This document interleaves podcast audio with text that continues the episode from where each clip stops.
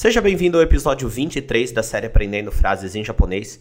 E nesse episódio nós vamos usar algumas sentenças que utilizam a estrutura te kuru, que são verbos na forma te junto com a palavra ou verbo kuru. Ela significa que a pessoa que fez a ação fez essa ação por você ou por alguém. Vamos nos exemplos que vai ficar bem fácil compreender. A primeira sentença que nós temos aqui é Oni-chan ga o shuri shite kureta. O meu irmão mais velho consertou a bicicleta para mim. Nós temos a palavra Oni-chan, que significa irmão mais velho. Nós temos a palavra jitensha, que significa bicicleta. E aí nós temos o verbo shurisuru. Shurisuru significa consertar, fazer os reparos em alguma coisa. Só que aqui nessa sentença ele aparece da seguinte forma: shurishite kureta. Significa que, primeiro, ele está no passado, né? Kureta. E aí ele quer dizer que o irmão mais velho, né, Oni-chan, ele fez a ação consertar, Shurisuru, só que ele fez essa ação em benefício de quem está falando a ação, que no caso sou eu. Lembrando que no japonês a gente não precisa ficar falando toda hora. Watashi wa Oni-chan ga jitensha. Tá, in, tá, tá explicado isso pelo contexto da situação, que é para você, que é para a pessoa que está falando. Então, shuri shite kureta, ele consertou, ele consertou a bicicleta por mim. Próxima sentença.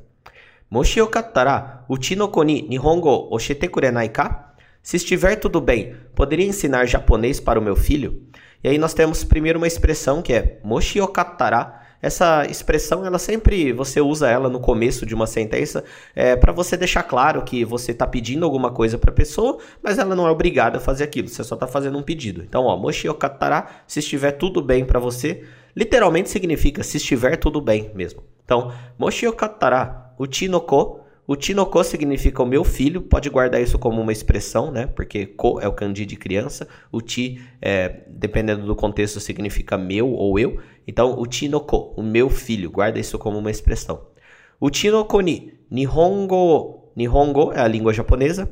Oshete kurenai ka? Aqui nós temos o verbo oshieru, que significa ensinar, só que ele está na forma te, oshieru, oshiete, e aí tem esse kurenaika, ele está fazendo uma pergunta. Então, ó, tem o kureru no negativo, né? E aí ele está na interrogativa. Por isso que ele dá essa, essa ideia de não gostaria, você não poderia, né? Ele já meio que faz negando, perguntando se não pode, mas na verdade ele está pedindo para fazer isso. Então, Oshite Kurenaika não poderia ensinar para mim, né? No caso, para o meu filho, mas ele está fazendo essa ação para você, que é o interlocutor, você que está falando essa sentença. Então, ele vai fazer essa ação por você. Nihongo oshite kurenai ka? Se estiver tudo bem, não poderia ensinar japonês para o meu filho? Próxima sentença. Tokyo ni ita toki ni Suzuki-san ga anai shite kureta. Quando eu fui a Tóquio, o senhor Suzuki me guiou, ou foi o meu guia.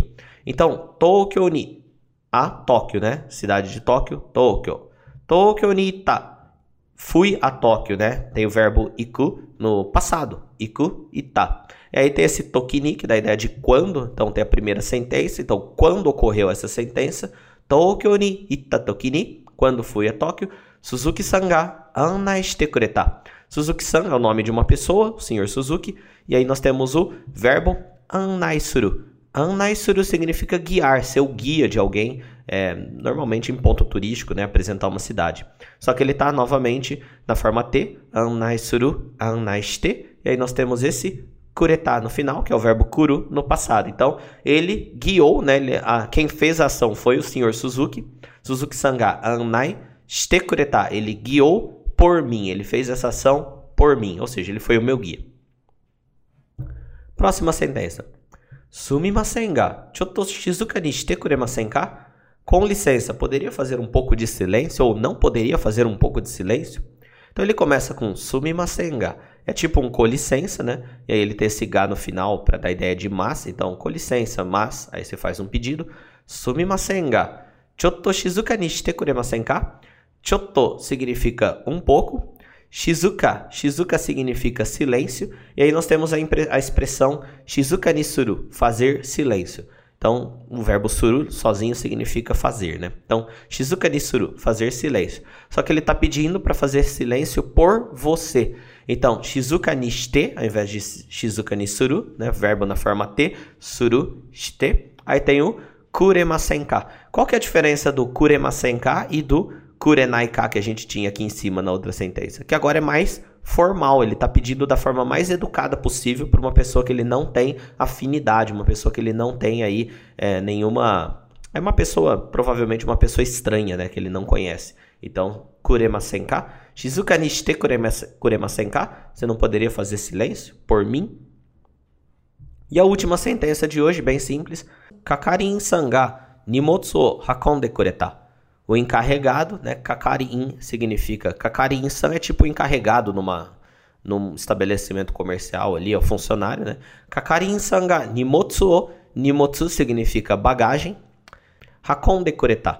Nós temos o verbo hakobu, que significa carregar, e aí ele está na forma T. Hakobu, hakonde. E aí nós temos o kureta, que é o verbo kuru, no passado, indicando que ele fez essa ação por mim. Então, o carregado, o encarregado, né, carregou as bagagens por mim. Kakarin sanga nimotsu hakonde kureta.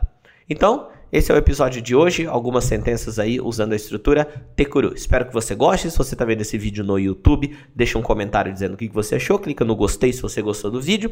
E se você está vendo esse vídeo pelo podcast, aqui na descrição você tem as sentenças disponíveis e você também pode clicar no link para fazer download do livro digital Desvendando a Língua Japonesa. Então é isso aí, vejo você no próximo episódio. Tchau!